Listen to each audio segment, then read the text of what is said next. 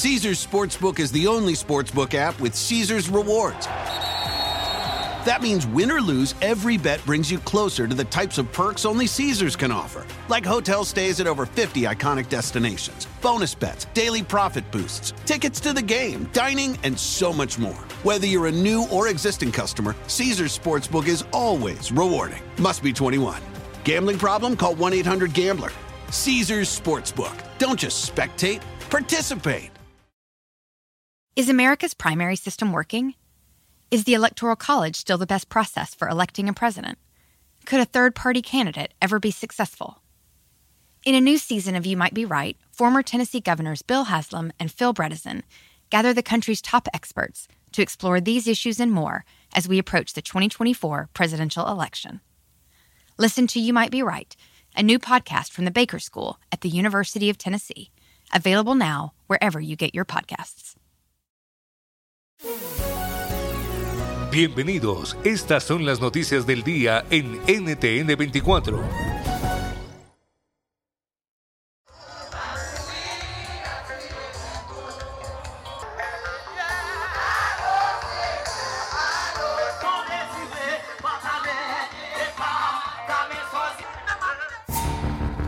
Haití dio hoy el último adiós al asesinado presidente Jovenel Moise, en medio de unas protestas que terminaron en violencia.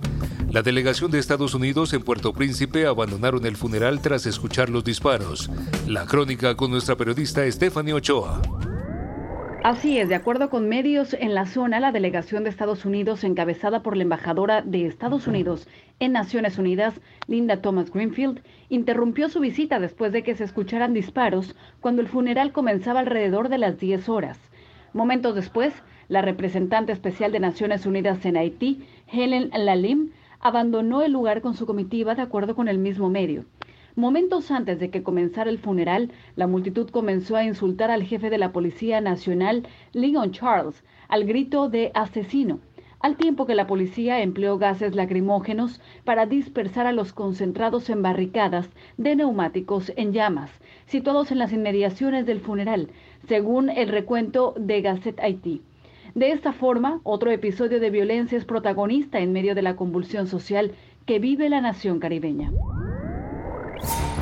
Joe Biden cumple seis meses como presidente de Estados Unidos. ¿Cómo ha sido su política interna y cómo su política exterior, especialmente en América Latina? Conversamos con Pilar Tobar, asesora política, subdirectora de comunicaciones de la Casa Blanca. Esta administración es, eh, eh, pues quiere ayudar y apoyar a los cubanos. Hoy, de hecho, estamos anunciando eh, sanciones en contra de, muchos oficiales del gobierno cubano ah, por la manera en la que han atacado los derechos humanos de las personas que han protestado. Estamos pidiendo que se les dé libertad a las personas que han encarcelado.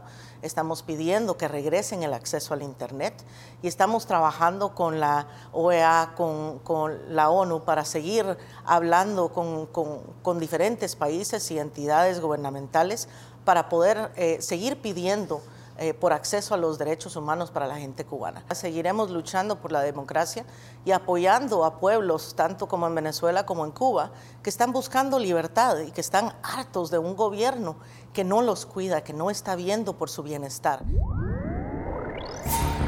En Ecuador, el presidente Guillermo Lazo decretó estado de emergencia tras los motines en cárceles de Guayaquil y Cotopaxi. Ahora se podrán movilizar recursos humanos y económicos para restablecer el orden. Sin embargo, muchos cuestionan si el mandatario está tomando las medidas acertadas. El debate con el exdirector de la Penitenciaría del Litoral de Guayas, Juan José Hidalgo. Es un problema de hacinamiento, es un problema de desabastecimiento, eh, es un problema donde el preso tiene que comprarse la botella de agua o la pastilla para curarse el dolor de cabeza. Es decir, no es solamente un tema de, de, crimen organizado, es un tema de, Estado eh, en el cual, digamos, el fin de apresar a una persona no se cumple en virtud de que esos son cámaras de tortura. Es decir, no solamente hay explosiones por crimen organizado, ahí, ahí hay también explosiones porque la gente que vive, los casi 40.000 presos que viven en las distintas cárceles eh, nuestras, no, no, no soportan ya. También habla Ana Minga Macas. especialista en estudios del comportamiento criminal que tener un poco de cuidado porque si estamos hablando de mafias y de crimen organizado, la lógica no va a ser como eh, yo soy reactivo y la respuesta va a ser que ustedes se opacan. Va a tener otra lógica y va a ser creación de más violencia. Y más a estas medidas eh, tiene que haber un cambio estructural, sistémico y también un cambio afuera, porque creo que también el problema está afuera más que, que ahí adentro. Y cerramos con la voz de Jairo Libreros, analista internacional tiene que romper la capacidad de comunicación que tienen las personas que están detenidas con los mandos medios o mandos altos que se encuentran en la calle. Y eso se puede lograr de manera urgente haciendo traslados, rompiendo la comunicación y evitando que ellos establezcan lazos eh, de comunicación y particularmente lazos sociales con las personas que se encargan de su custodia. Esa es una buena medida que ha operado muy bien en países como El Salvador, Guatemala y Honduras ante un fenómeno muy complicado como son las maras.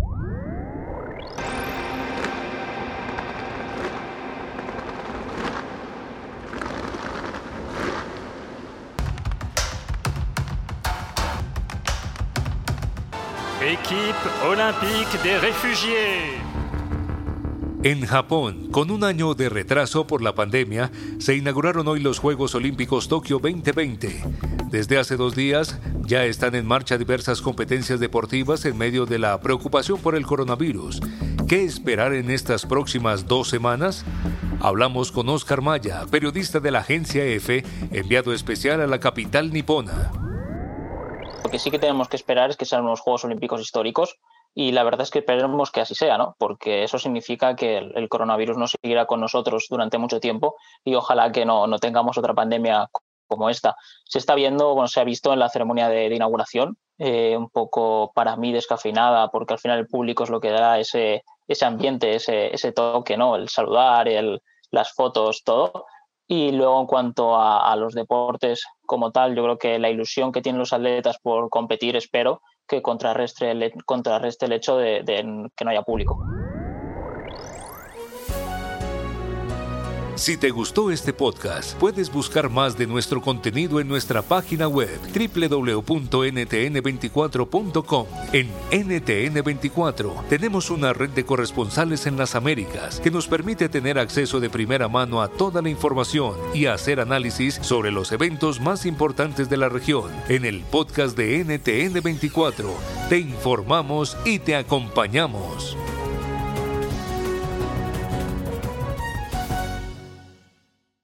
Caesars Sportsbook is the only sportsbook app with Caesars rewards. That means win or lose, every bet brings you closer to the types of perks only Caesars can offer, like hotel stays at over 50 iconic destinations, bonus bets, daily profit boosts, tickets to the game, dining, and so much more. Whether you're a new or existing customer, Caesars Sportsbook is always rewarding. Must be 21.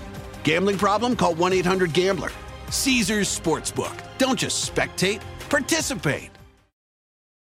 Can you remember a time when you thought someone you disagreed with might actually be right? In the new podcast, You Might Be Right, former Tennessee governors Bill Haslam and Phil Bredesen pose that question to guests like Paul Ryan, Al Gore, and Judy Woodruff. Come for the stories, stay for the substance and expert insights into some of the most challenging issues facing the country, including affordable housing, crime, and education. Listen to You Might Be Right a new podcast from the Baker School at the University of Tennessee, available wherever you get your podcasts.